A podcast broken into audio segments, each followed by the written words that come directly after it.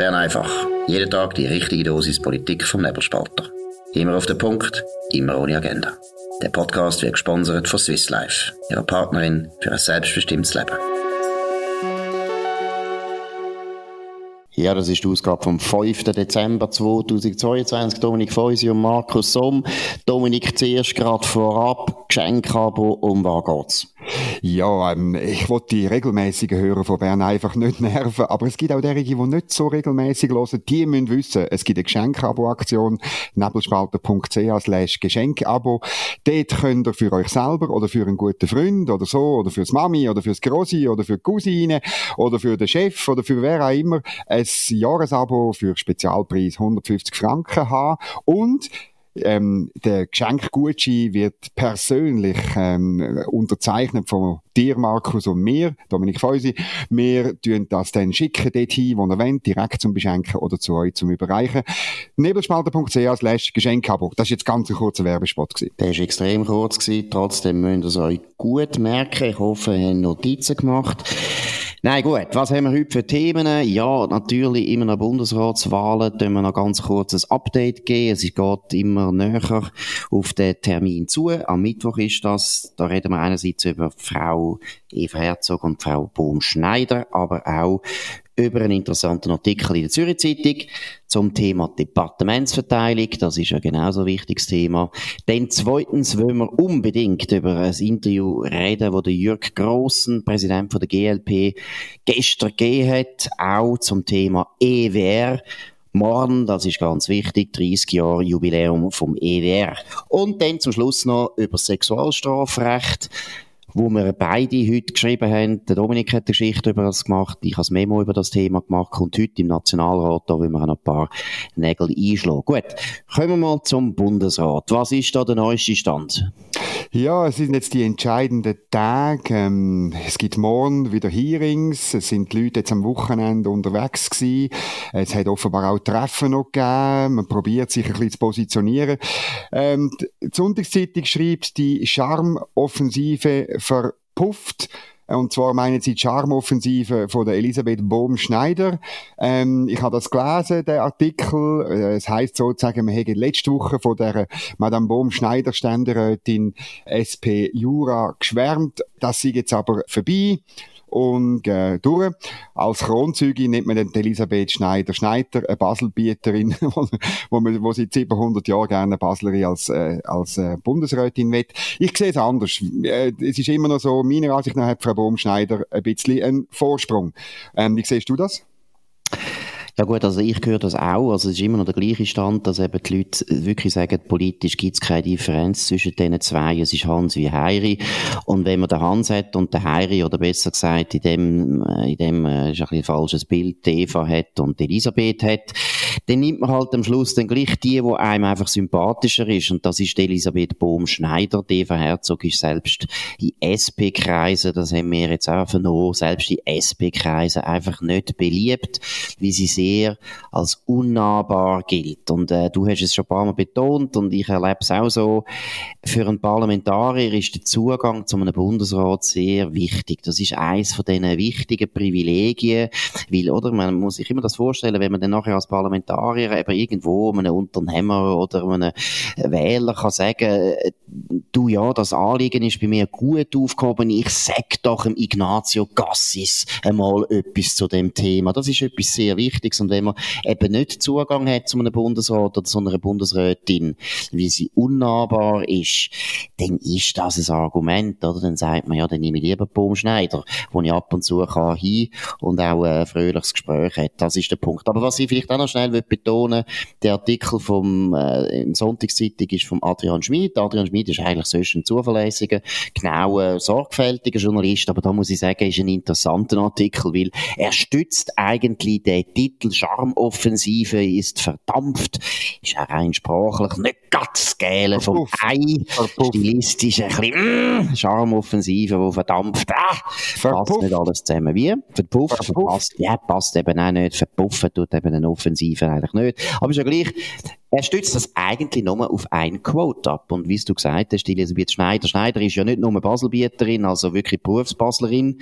Nein, sie ist auch Präsidentin vom, von der Handelskammer Basel. Das ist die Handelskammer, die stark prägt wird von der Pharmaindustrie in Basel. Und die Pharmaindustrie hätte es natürlich gern, wenn es einen Vertreter hätte im Bundesrat. Und Eva Herzog, obwohl Sozialdemokratin, hat die Pharmaindustrie das Gefühl, ja, da haben sie einen guten Zugang, weil sie keine schlechten Erfahrungen gemacht. Das stimmt. Sie könnten sich aber noch täuschen, würde ich immer noch betonen, weil äh, Eva Herzog ist natürlich in Bern gar nicht mehr in dem Maß abhängig von der Pharmaindustrie, wie das war in Basel-Stadt. Wenn man Finanzdirektorin ist in Basel-Stadt, dann braucht es etwa einen IQ von, ja, im höheren zweistelligen Bereich, sagen wir mal 95, zum merken, Novartis und Roche sind wichtig, die solltest du eigentlich gut behandeln. In Bern ist das nicht unbedingt der Fall. Da bist du nicht mehr so abhängig von Novartis oder Roche. Von dem her bin ich auch dort nicht ganz sicher, ob da die Pharmaindustrie und Herr Schneider, Schneider ist eigentlich nur das Sprachrohr von der Pharmaindustrie. Ein unzuverlässiges, aber es ist es. Und von dem her kann man sich noch täuschen. Ja, das sehe ich auch ein bisschen so. Also das, das werden wir dann ein bisschen erfahren. Ich habe wirklich das Gefühl, die Stimmung ist immer noch so gleich.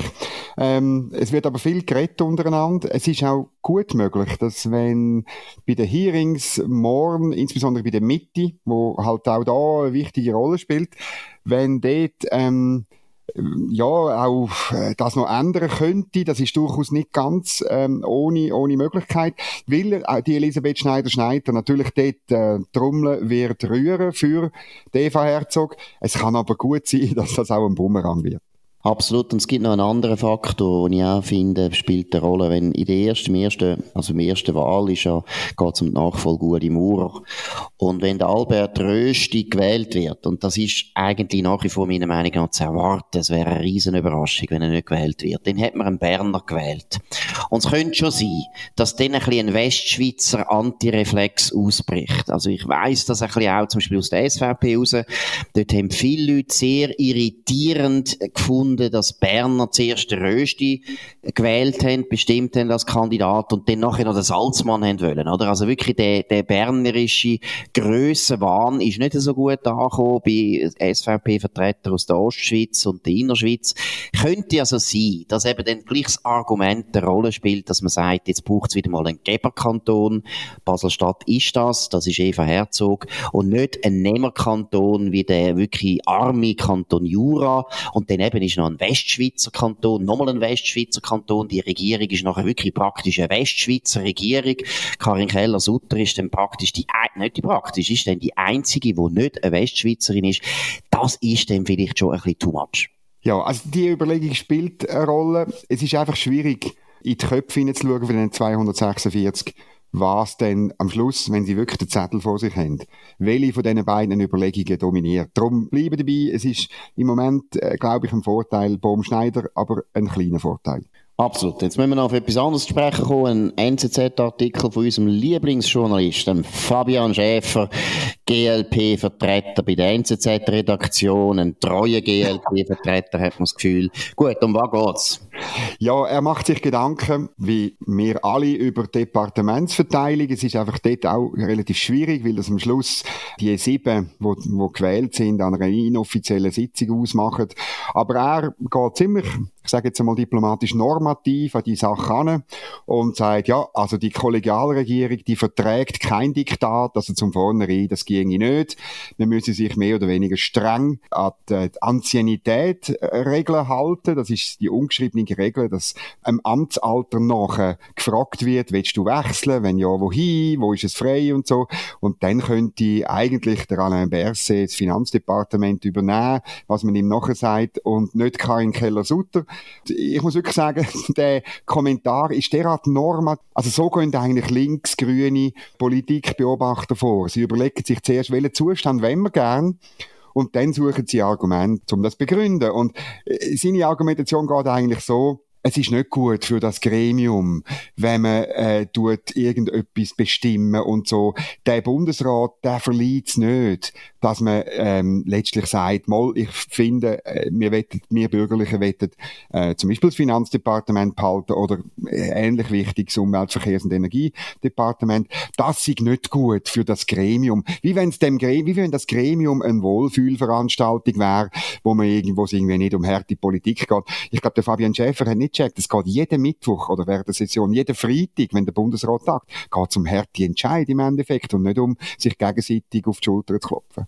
Also erstens hast du da völlig recht, das ist klar, aber ich glaube, der Fabian Schäfer ist ähm, so dumm auch wieder nicht. Er weiß natürlich auch, dass das nicht das Ziel ist von der Regierung, sondern es ist nur ein Vorwand, ein Vorwand, um eben politische Ziele durchzusetzen, die er offensichtlich hegt. Deshalb habe ich mit bewusstem äh, Zungenschlag gesagt, er ist ein GLP-Vertreter, wenn nicht ein SP-Vertreter, weil wenn man mal schaut, wie er über den Alain Berset schreibt, dann muss ich sagen, für eine freisinnige Zeitung ist das nicht einfach irgendwie eine objektive Beschreibung, das ist eine Hymne auf den Alain Berset als Sozialdemokrat. Jetzt kann man das schon machen als Zürich Zeitung, aber dann muss man vielleicht einmal mit dem Verwaltungsrat reden oder mit den Eigentümern, ob sie sich bewusst sind, dass das eine SP-Parteizeitung ist, weil es ist interessant, es ist ja nicht nur der Fabian Schäfer, es läuft meiner, meiner Meinung nach seit Zeit fast eine Kampagne gegen den Anspruch von der Karin Keller-Sutter, immerhin eine freisinnige Bundesrätin, gegen den Anspruch von ihr, das Finanzministerium zu übernehmen. Also gestern haben wir zum Beispiel, nein, vorgestern ist das gewesen, am Samstag,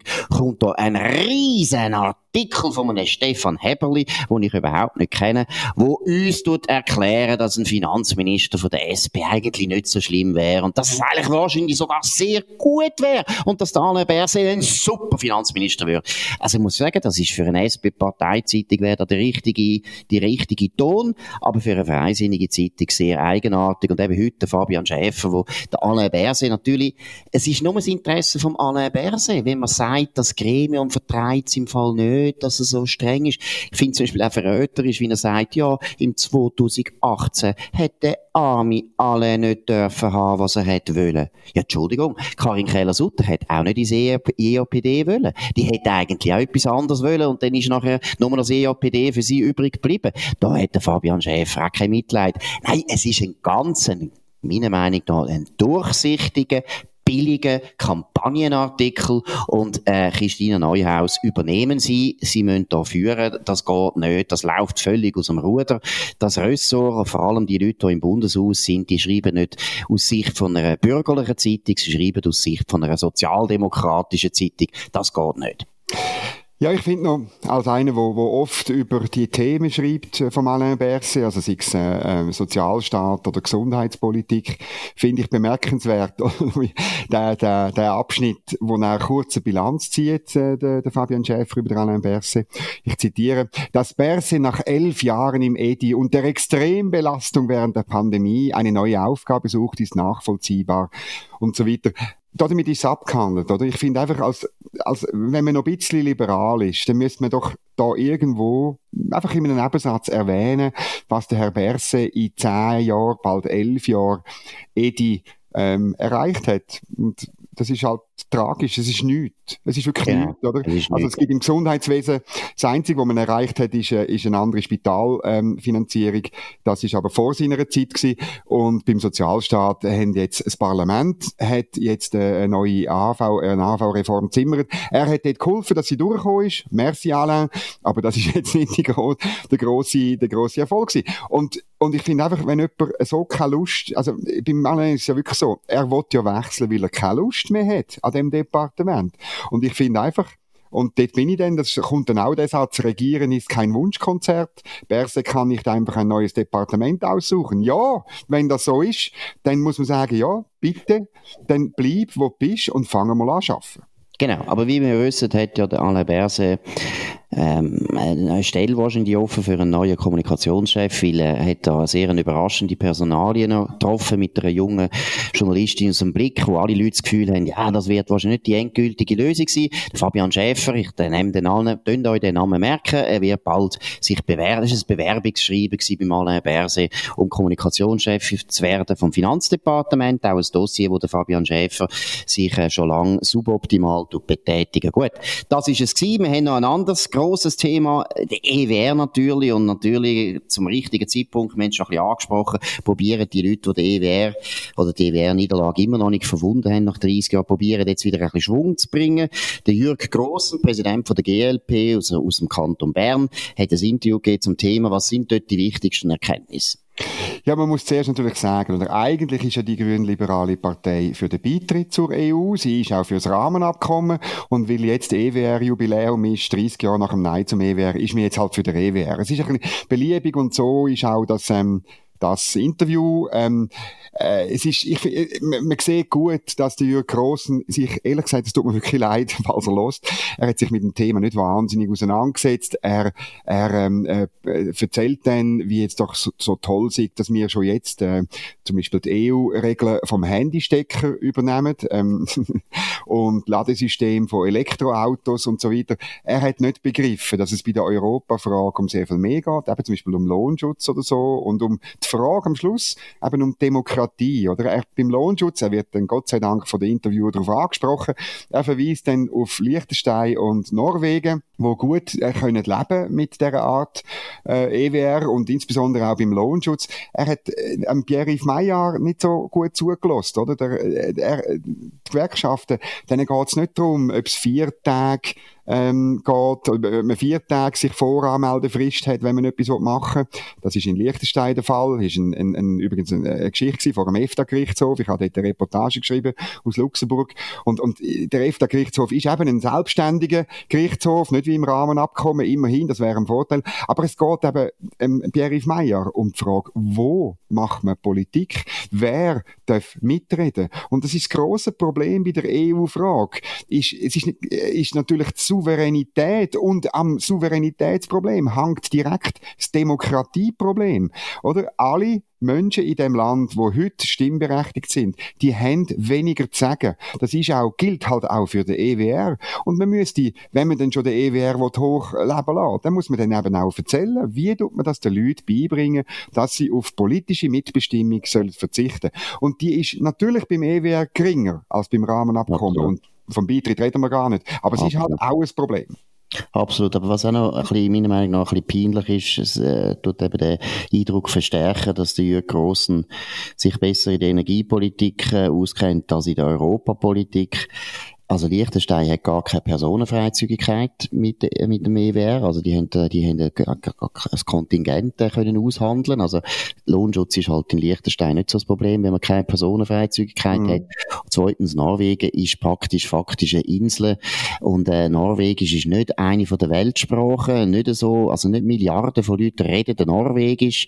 Wir haben immerhin drei Sprachen, wo, ja, wenn man das zusammennimmt, fast 200 Millionen Leute in, in der EU auch reden. Wir haben drei Kultursprachen von Europa. Das ist auch ein Grund, warum die Schweiz sehr beliebt ist, zum arbeiten. Das ist ja schön. Aber eben, es zeigt ja schon, dort ist er, äh, meiner Meinung nach, völlig falsch informiert. Und das Zweite, was ganz wichtig ist, im EWR hat es gar keine flankierende Massnahmen gegeben. Nicht einmal flankierende Massnahmen hat es im EWR gegeben. Also wie wird er Gewerkschaften je dazu bringen, dass sie noch eine schlechtere Lösung äh, akzeptieren als Rahmenabkommen? Also ich meine, das ist ja meiner Meinung nach wirklich weltfremd bis am Bach. Aber es ist aber auch weltfremd oder es ist auch komisch, dass nachher Journalisten sich so hergeben und im Prinzip das ist ja nur eine Kampagne. Sie müssen jetzt einfach zum 30 Jahr Jubiläum haben sie natürlich gewusst, dass auch der Christoph Blocher als Gegenseite auch etwas wird machen, weil der Christoph Blocher ist bekannt dafür, dass er historische Jubiläen immer wieder feiert, immer wieder feiert, 29 Jahre EWR, 31 Jahre EWR, 34 Jahre, er, er wird jedes Jubiläum noch nutzen, um das zu sagen, das ist auch richtig, aber der Punkt ist doch der, es ist eine absolute No-Brainer-Geschichte und man sieht es ja auch im Artikel. Ich meine, sowohl die SP wie Grüne, nicht einmal die sagen irgendwie, ja, das ist jetzt äh, wirklich äh, eine Idee, wo wir mithelfen. Nein, alle tun ein bisschen abwinken und ein bisschen sagen, mm, mm. also es ist nichts, es ist ein Furz. Gut, jetzt also du, musst sagen, ja. du musst nur sagen, dass morgen, Dienstag, zu dem Jubiläum, du ein grosses Gespräch ähm, wirst haben mit dem äh, Christoph Blocher auf nebelspalter.ch. Das musst du jetzt erwähnen. Genau, Somschau, unbedingt wichtig. Morgen, morgen am 9 Uhr tun wir das aufs Netz. Ein exklusives Gespräch mit dem Christoph Blocher zum Thema 30 Jahre EWR mit einem grossen führen wir dann im 31. Jahr Jubiläum auch so ein Gespräch durch. Gut, wir haben noch ein anderes Thema, wichtiges Thema, Sexualstrafrecht heute im Nationalrat. Eventuell, wissen wir noch nicht ganz. Dominik, was ist das Wichtigste? Ja, ziemlich sicher kommt das dran und es ist, äh, man redet jetzt immer über die Frage, nur Ja ist Ja oder nur Nein heißt Nein. Ja, das ist schon eine wichtige Frage. Also, ob man, ob's, äh, ob äh, ein, ein, ein Opfer muss beweisen, dass es Nein gesagt hat oder dass äh, der, Täter muss beweisen, dass sie oder es oder überhaupt Ja gesagt hat. Ja, das ist eine riesige Kampagne. Dank der NZZ wissen wir, dass das eine orchestrierte Kampagne von Amnesty International ist ähm, und trotz Transparenzinitiativen und so ist das alles ein bisschen im Hintergrund. Aber item, ich finde viel wichtiger die Frage vom Strafmaß. Ich habe auch darüber geschrieben, einen Artikel, ich tue ihn unten dran verlinken, ähm, weil es ein bisschen komisch ist, dass ähm, links-grün und ähm, äh, die Mitte, also von der Mitte die FDP, die Mitte-Partei nicht, aber die FDP, Delegation mindestens, sind der Meinung, eben weiterhin soll es da Geldstrafen geben. Und ähm, wenn es um die Frage geht, ob man das unbedingt, also ob wirklich jemand muss ins Gefängnis für äh, eine Vergewaltigung, dort ist einzig die SVP, die sagt, nein, also das geht eigentlich nicht. Wer Vergewaltigen tut, der muss, es braucht dort wirklich etwas. Letztlich auch geht es um die Frage, mhm. ob Strafrecht auch darf sühnen Genau, und äh, vielleicht, ich habe das Memo auch noch zu dem geschrieben, das Memo ist jetzt, ist jetzt schon länger draussen, da könnt ihr dort noch nachschauen, weil viele Leute sind sich nicht bewusst, wie heute Realität ist, oder? Es werden zwar viele Leute äh, vergewaltigt, also erstens werden viele Leute vergewaltigt, dann werden weniger Leute werden verurteilt wegen dem, aber die, die verurteilt werden, also die Hälfte von denen, rund die Hälfte von denen, geht entweder gar nicht ins Gefängnis, wird zwar verurteilt, aber kommt eine bedingte Freiheitsstrafe über, oder geht nur die Hälfte von der Zeit ins Gefängnis, weil sie eine teilbedingte Strafe bekommen. Das ist ganz wichtig, das ist stoßend. Es gibt Leute, die heute können vergewaltigen und sie müssen keinen Tag ins Gefängnis. Das müsste der Nationalrat äh, diskutieren und ändern und nicht so theoretisch akademische, birrenweiche Diskussionen führen. Ist es jetzt ja, ja oder nein, nein. Das bringt den Opfer ganz, ganz wenig. Was der Opfer etwas würde bringen, ist, wenn man Täter endlich bestraft. Man tut in unserem Land Täter bei Vergewaltigungen praktisch nicht bestrafen. Selbst wenn sie nachher verurteilt werden zu einer unbedingten Freiheitsstrafe, gehen sie im Durchschnitt nur drei Jahre drei fucking Jahre gehen die ins Gefängnis für eine Vergewaltigung. Kann man sich so etwas vorstellen? Es ist eine Zumutung und das muss das Parlament ändern. Aber nein, sie diskutieren über ja, ja, ja, nein, nein, nein. Und übrigens noch zum Betonen, die Linken sind die, die ganz stark gegen Mindeststrafen sind. Nur die Mindeststrafe würde sicherstellen, dass jeder eine Strafe bekommt, die er nachher muss ins Gefängnis. Das ist ein ganz wichtiger Punkt. Gut, könnt das beobachten. Das ist Bern einfach gewesen, an dem 5. Dezember 2022. Dominik Feusi und Markus Somm. Ihr könnt uns abonnieren auf nebelspalter.ch, auf Spotify und Apple Podcasts, würde uns freuen. Könnt uns weiterempfehlen, könnt uns hoch bewerten, das ist noch besser. Und wir hören, und, ja, wir hören uns wieder morgen auf dem gleichen Kanal. Aber jetzt ist ganz wichtig, morgen gibt es ein Bern einfach Spezial, das fängt erst am 8. an. Wir tun natürlich jetzt äh, aus Anlass von der Bundesratswahlen tun wir an dieser furchtbar so benannten Nacht der langen Messer, meiner Meinung nach, ein absoluter Misnomer. Es werden nicht Leute umgebracht in Bern, so ist es nicht, aber vielleicht Kandidaten verschwinden die Markus, das gibt's. Und deshalb, deshalb machen wir es Bern einfach spezial mit dem Thomas Eschi, Fraktionspräsident von der SVP, von der grössten Partei im Parlament. Auf die kommt es ziemlich drauf an, wie die sich verhalten. Das würde uns freuen, wenn ihr euch da würdet wenn euch das würde interessieren in dem Sinn morgen, nicht zur gleichen Zeit, aber auf dem gleichen Kanal und wir wünschen jetzt einen schönen Abend. Das war Bern einfach, immer auf den Punkt, immer ohne Agenda. Gesponsert von Swiss Life, ihrer Partnerin für ein selbstbestimmtes Leben.